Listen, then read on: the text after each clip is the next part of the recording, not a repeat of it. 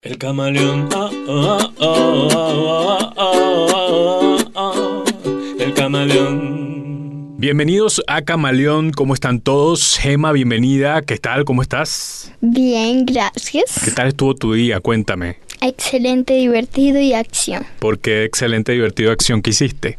Porque mm, estar con ustedes, con Herwig, me siento divertida, Ah, emocionada. ¿Te gusta grabar? Sí, ¿Te gusta este tiempo de grabación? sí, porque estoy contigo.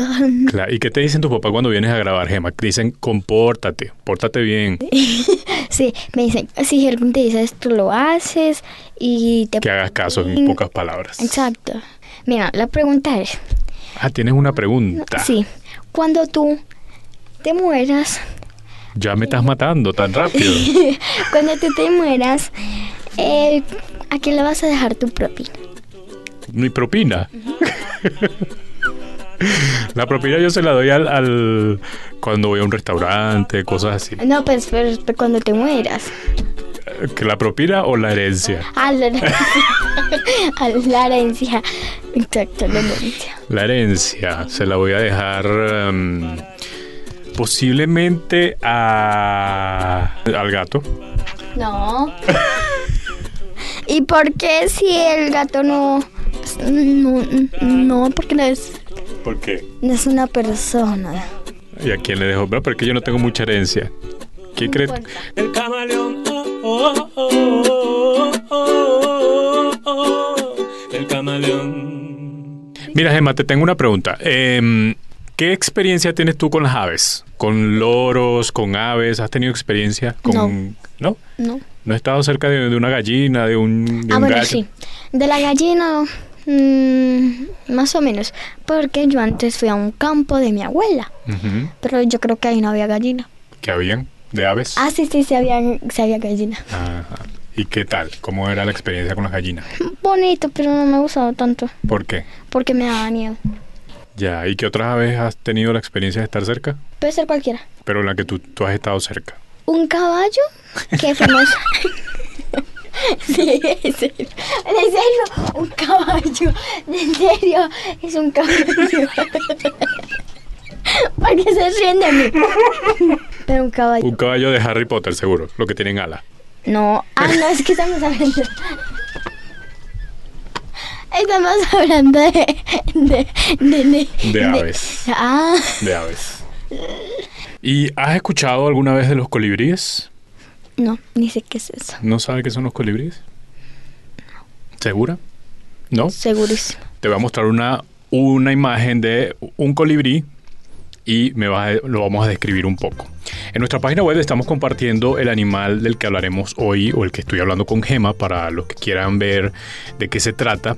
Pues hemos dejado también el enlace en la descripción de este episodio, así que los que quieran ir rápidamente vayan, eh, se conectan al enlace y pueden ver la imagen que hoy estamos compartiendo y que estamos viendo en este momento en pantalla. También pueden darse una idea con el dibujo que está haciendo nuestro artista. Allí lo están viendo seguramente en el video que se está proyectando. Gemma, ¿qué estás viendo en pantalla? Vamos a ser bien descriptivos. Para mí son como dos pájaros, uno con la boquita cerrada. Eso parece como un, un, un clavo. Parece el piquito, un clavo. Son larguitos como un clavo. El otro es como amarillito y está la boca abierta. Pero pareciera. Tengo dos. Una pareciera que se estuviera dando besitos. Besitos. Y segunda es que la quiere- se quiere comer a pesar el pájaro. Pero no creo tanto. Ok, entonces lo que estamos viendo son dos pajaritos en una rama.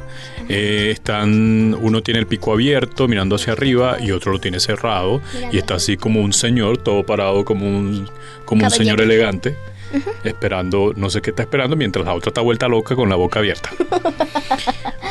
Pareciera que ese que está ahí está esperando que el, el que está al lado le, le dé comida. Yo creo que es la mamá. Exacto. Creo que es la mamá. Porque es que se ve muy tierno como un pollito. Perfecto. Bueno, Gemma, estos son los colibríes de Chicamocha. ¿Qué te suena Chicamocha? Mm, Un nombre raro. ¿Sí? Sí. Bueno, este es un lugar, la verdad. ¿Qué? Es un lugar. ¿Y por qué dice Se llama Chicamocha porque es un lugar donde pertenecen los colibríes que vamos a hablar hoy. un lugar es un, o un lugar o un país? Un lugar de un país que ya vamos a saber con nuestro invitado. Hoy vamos a hablar con Daniel Vadillo, un biólogo que ama las aves. ¿Sabes lo que es un biólogo? No. Los biólogos somos esas personas curiosas que nos dedicamos a estudiar tanto los animales, las plantas, Y hasta las cosas más pequeñitas como los microorganismos. ¿Qué es eso? animalitos diminutos que también existen.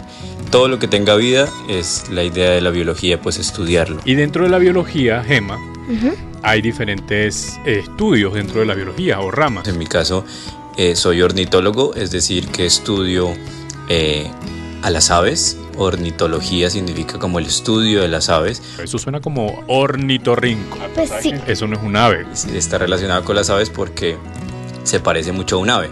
Orni es la palabra en latín, eh, la palabra antigua para decir ave. Entonces, ornitorrinco significa con pico de ave, por eso tiene ese nombre tan curioso, bueno, para que lo aprendamos fácilmente.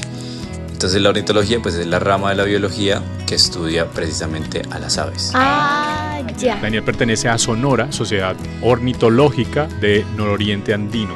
Gema, ¿estás lista para aprender de los colibríes de Chicamocha? Sí, es ahí preparada.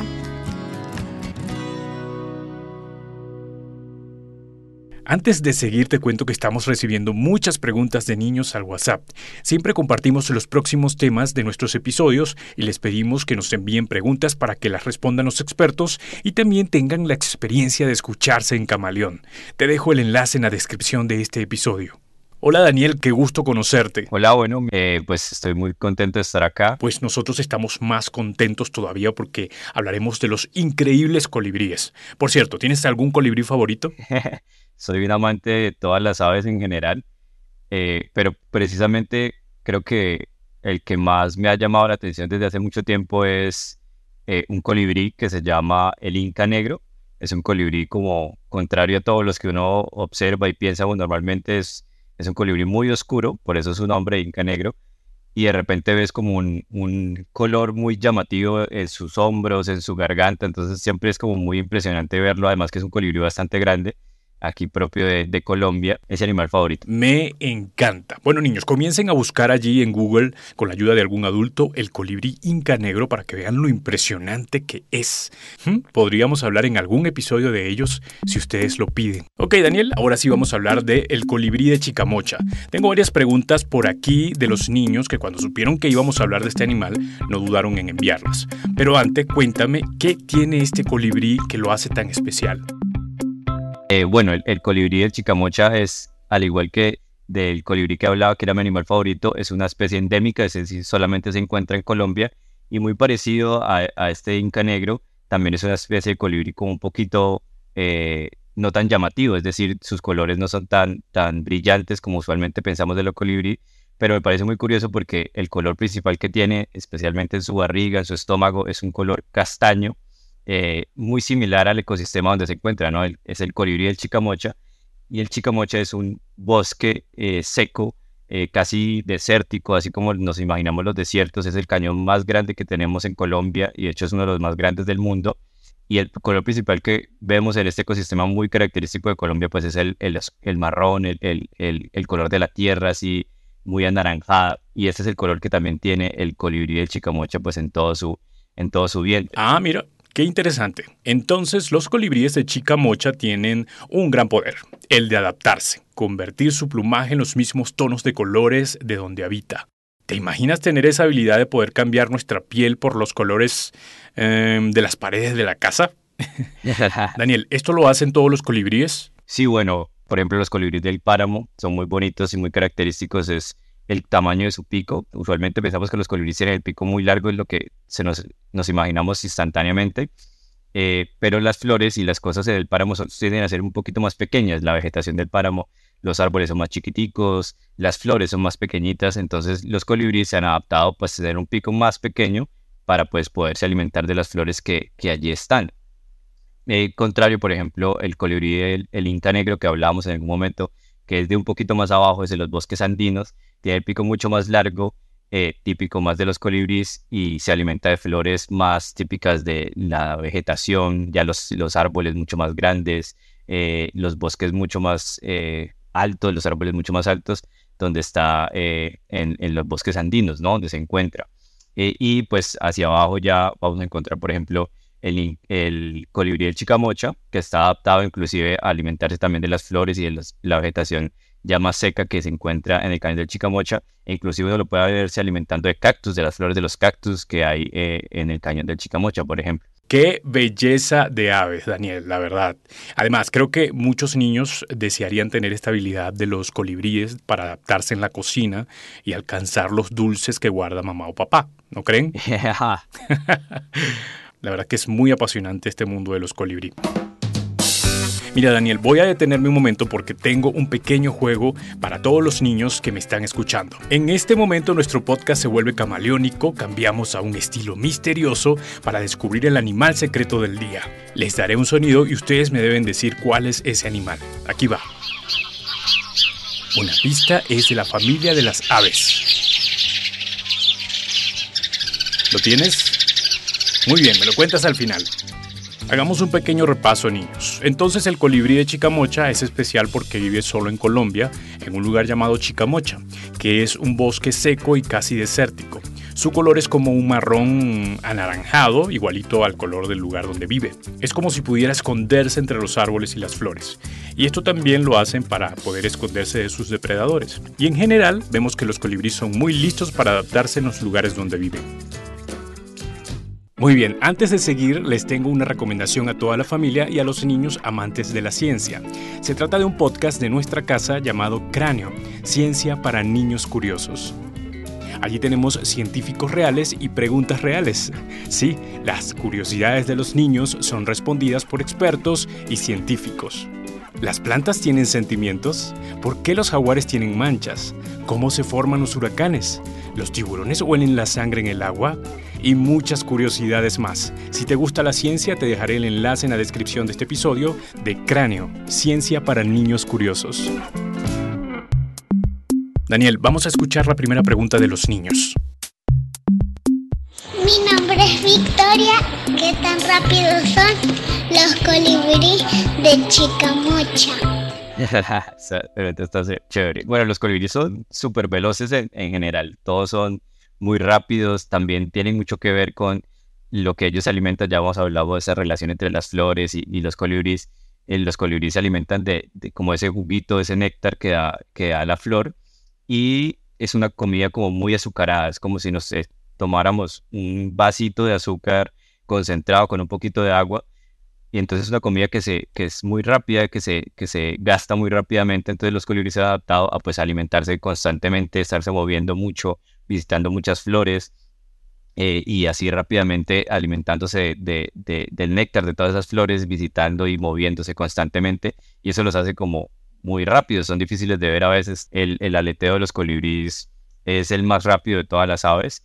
Ellos usualmente vemos como un movimiento distinto al, usual de las aves, que es el, el, el ala de arriba abajo.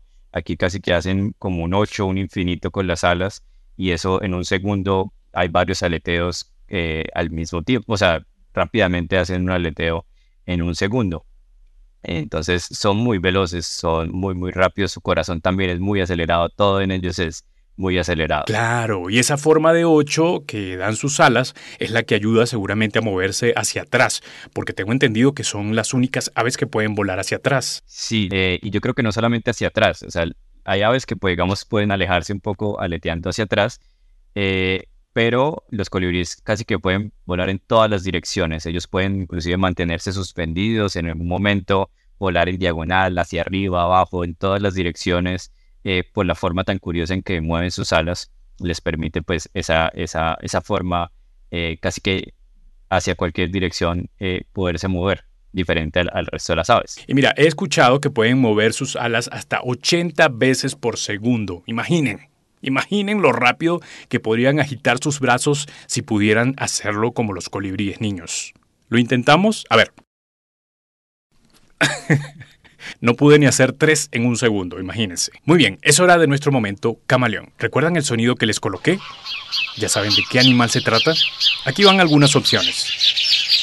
¿Es un gorrión, una paloma doméstica o un lorito? ¿Lo tienes? Muy bien, me lo cuentas al final.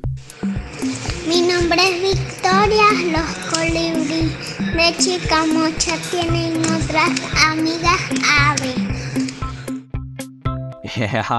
Los colibríes son bastante territoriales. También muy relacionado con esto de que se alimentan del néctar de las flores, que es una comida como que les decía que es muy rápida, hay que buscarla constantemente. Entonces, y también suele ser un poco escasa con relación a las aves que, por ejemplo, se alimentan de frutas, de cosas como que usualmente son más, más fáciles y de conseguir.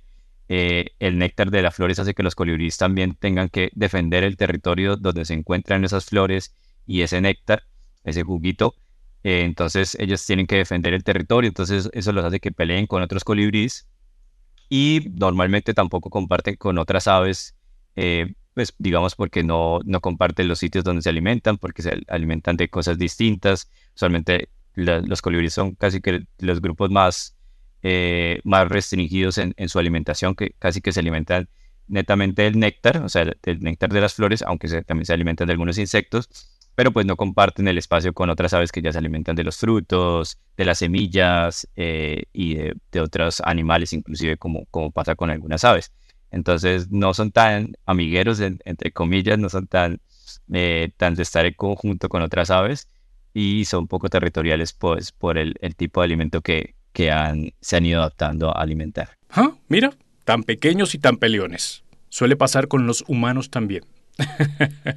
Oye, Daniel, ya sé que son territoriales. Me imagino que defienden muy bien a sus nidos también cuando tienen bebés colibrí. Por cierto, ¿cómo construyen los nidos? Eh, los nidos de los colibríes son ya, aquí ya como que se desacelera el paso de ellos, son más dedicados, ahí sí dedican un poco más de tiempo a esto, de hecho son construcciones muy, muy bonitas, inclusive muy bonito todavía, que eso es lo que más me parece llamativo de los, de los nidos de los colibríes, es que ellos siembran o se, se agrupan en, ese nido pequeñas plantas eh, vivas, eh, eh, hay plantas como los líquenes o son pequeñas plantas como que usualmente vemos en la corteza de los árboles, también empiezan a rodear los, los nidos de los colibríes y los hacen como una decoración muy linda y también como que se mezcla muy bien con, con el, el árbol o, o- el- o la planta donde han elegido hacer el nido. Y son pues obviamente diminutos, los huevitos de los colibríes yo creo que son más pequeños que la primera, como, como que la uña nuestra eh, usualmente, entonces el nido también pues no, no va a ocupar mucho espacio, no necesita porque los, los huevitos son bastante pequeños y obviamente los polluelos de los colibríes también son pequeños. Entonces es como una obra en miniatura pues muy, muy bonita de ver si, si tienen la oportunidad de hacerlo. Sí, sí, sí, sí. Créeme que muchos niños quieren ver esas miniaturas, Daniel. Bueno, tendremos que hacer otro episodio de Bebés Colibrís. Vamos con otra pregunta, esta vez de Emma. Hola, me llamo Emma, tengo nueve años, vivo en Puerto Rico y mi pregunta es, ¿cómo es que los colibríes pueden alimentar a sus bebés si, y ellos comen néctar? Esto también es bastante curioso de los colibríes, es muy, muy interesante. Eh, pues hemos visto muchas veces a las aves que es como con el- ellas que casi que regurgitan, es decir, eh, eh, procesan el alimento previamente y se lo dan a los polluelos. No hemos visto esto que eh, puede ser hasta se ve un poco desagradable en algunos momentos, no sé, nos imaginamos cosas, pero eso, es lo más natural y es, es una forma muy buena de, de llevar el alimento a las aves, a, a los polluelos. Y en el caso de los colibríes, el pico de los colibríes es muy largo y el alimento pues es líquido, ¿no? El néctar de las flores es algo líquido, es un juguito. Entonces lo que hacen los colibríes precisamente es meter el pico de, de- dentro de la boca del, del colibrí. El pico así sea demasiado largo, pues se ve impresionante, pero pues lo meten bien al fondo de- de- del, del polluelo, de la garganta del polluelo y ahí depositan el néctar eh, que han ido eh, trayendo diferentes flores a los colibríes. Entonces siempre la alimentación en las aves igual va a ser así como de boca a boca. Y en el caso de los colibríes, porque el pico es largo y el, y el, y el, ah, el alimento es líquido, pues ellos ingresan el pico bastante en la garganta de, de los polluelos. Se ve un poco eh, chistoso, se ve un poco como, como si le estuvieran haciendo daño. De hecho, porque muchas veces pues ellos mueven el pico dentro de la garganta de, del polluelo, pero pues no les hacen ningún tipo de daño. Están ayudando, o sea, es la forma más eficiente de llevar e- ese, ese líquido a, al polluelo, ¿no? Y que se alimente plenamente y pues pueda crecer rápidamente. Eso seguramente a Gemma le parecerá asqueroso. Pues me dio un poquito de dolor en la garganta cuando dijeron que ese picote grande, que es como de aquí hasta mi casa. Se lo ve de que pobre bebé que tienen esas cositas Me imagino yo que chiquito. Bueno, pero es la forma natural de las aves, Gema. A ellas seguro les parece asqueroso la forma en que nosotros nos alimentamos. Dirán algo así como, con cuchara, qué asco. o bueno, como sea que digan en su idioma. Hablando de eso y la forma de hablar y, el- y la comunicación y los sonidos, Daniel, ¿los colibríes de Chicamocha tienen algún sonido especial? En el caso de los colibríes, digamos que los cantos no son tan elaborados, no son tan eh, como construidos de alguna forma como, como lo hemos visto en otras aves, como lo vemos en otras aves. Ellos hacen sonidos muy, muy, muy simples, a veces como unos chilliditos.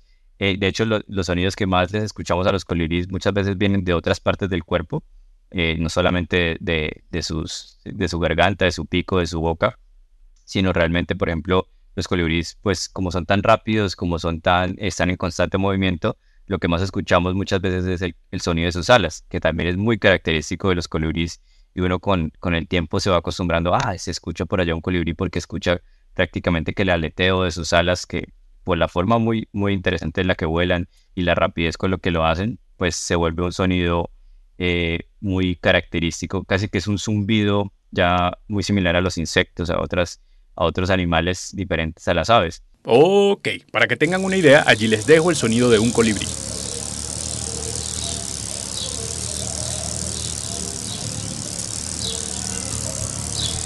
Muy bien niños, llegó la hora de hacer otro repaso para ver qué es lo que vamos comprendiendo de este colibrí de Chicamocha.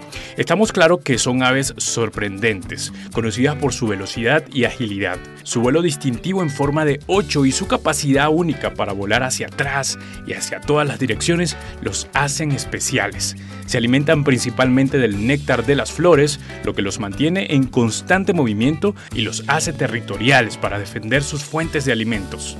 Los nidos de los colibríes son pequeñas obras de arte con decoración de plantas vivas. Y en cuanto a la alimentación de sus crías, los colibríes utilizan su largo pico para alimentar a los polluelos con el néctar. Ahora niños, llegó la hora de aprender qué podemos hacer para cuidar a estas pequeñas aves. Pero antes de seguir aprendiendo sobre este increíble animal, te quiero presentar un podcast llamado Buenas noches Cráneo. Es otro de nuestros podcasts que puedes escuchar cuando quieras tener una siesta o para dormir. Allí vas a escuchar sonidos que podrán relajarte y prepararte para descansar. También hay ejercicios de respiración y mindfulness. Por ejemplo, hemos tenido episodios tan interesantes como el bosque prehistórico, el mundo sin pantallas, explorando la nieve, el vuelo del cóndor o viajando a las Islas Galápagos. Cada uno de estos episodios tienen sonidos que te ayudarán a imaginarte esos lugares y poder descansar. Si quieres escucharlo, dejaremos el enlace en la descripción de este episodio. Buenas noches, cráneo. Ok, antes de saber cómo ayudar a los colibríes de Chicamocha, vamos a descubrir por qué son importantes. Cuéntame sobre eso, Daniel. Ah, bueno, eso es una pregunta muy bonita y es la polinización. Les había contado en, el transcurso de, las, preguntas de que los colibríes se alimentan del néctar de las flores. Y esa, esa relación que existe entre las plantas y, los colibríes también tiene una función muy importante y es que los colibríes ayudan a reproducir a esas plantas donde, ellas, donde ellos van y, toman ese néctar.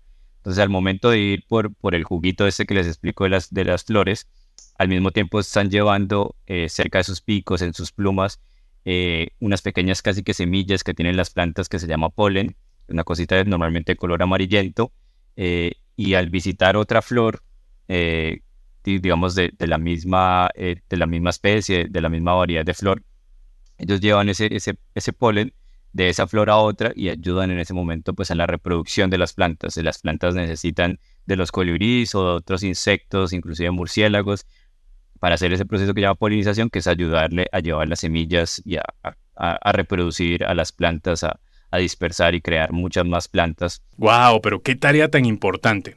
¿Y qué podría impedírselos? El colibrí del chicamocha, creo que igual que, que muchas aves en general, eh, se sufre un poco por, digamos, la degradación de, del hábitat, del, espacio, eh, la fragmentación, es decir, que los bosques no estén conectados entre sí, que, que no veamos tanta vegetación. Eh, usualmente eso tiene muchas eh, relaciones con, inclusive con nuestras prácticas como, seres- como personas que talamos o de pronto eh, cambiamos el tipo de, de ecosistema, lo, adaptamos un poco y eso siempre va a afectar un poco a- no solamente a, los colibríes, sino pues a, todos los animales y plantas en general.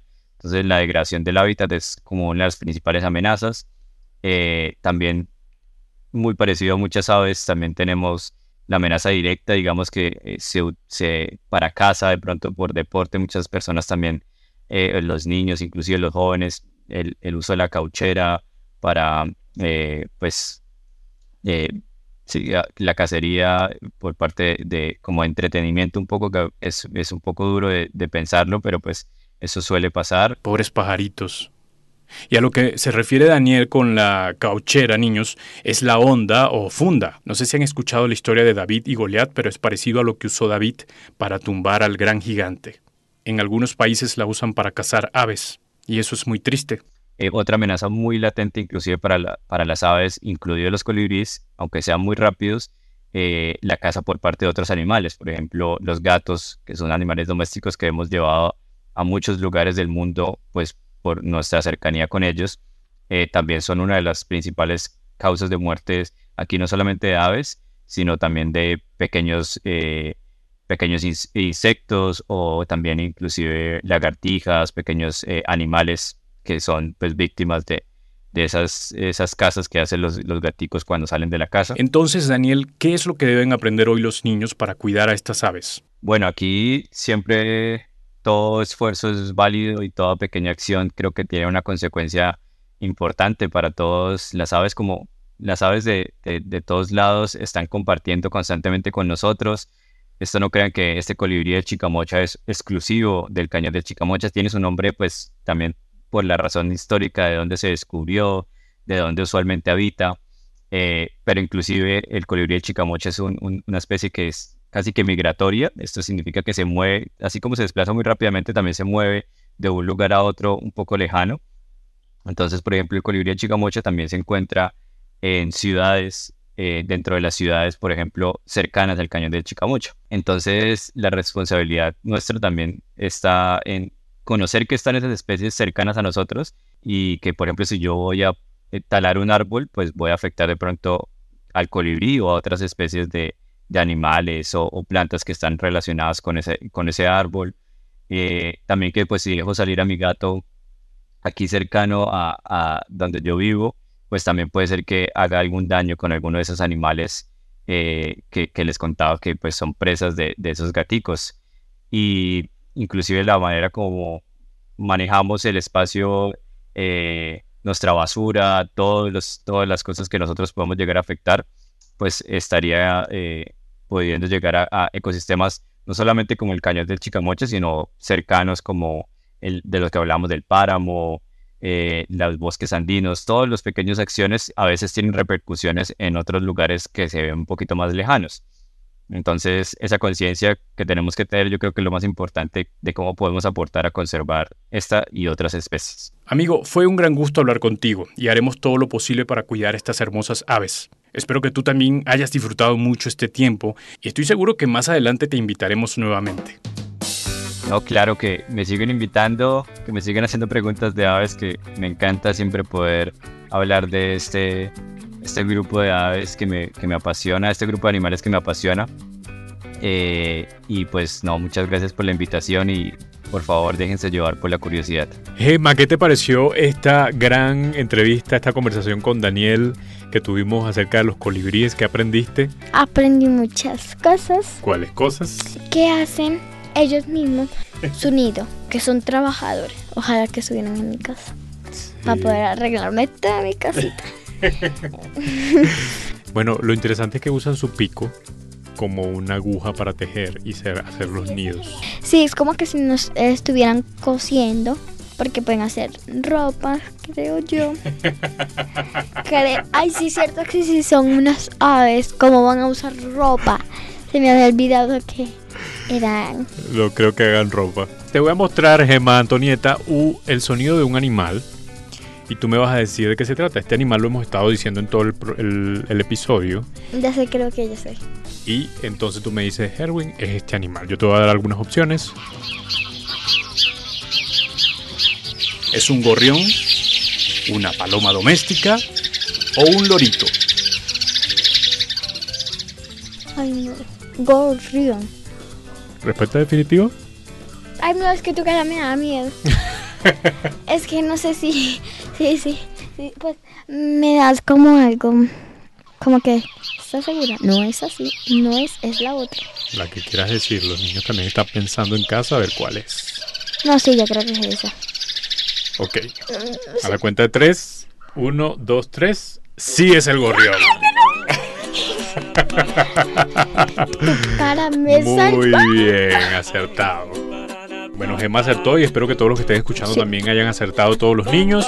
Bien, nosotros hemos llegado al final, Gemma, de este episodio tan chévere con Daniel. Gracias a Daniel por apoyarnos tanto a este conocimiento hacia los colibríes de Chicamocha. Gracias a Gemma por acompañarme siempre en este podcast. Gemma, Gracias. despídete de todos los niños. Chao, niños, niños. Y tú dijiste que viejitos también se puede. Bueno, y viejitos. Chao. Chao. Chao.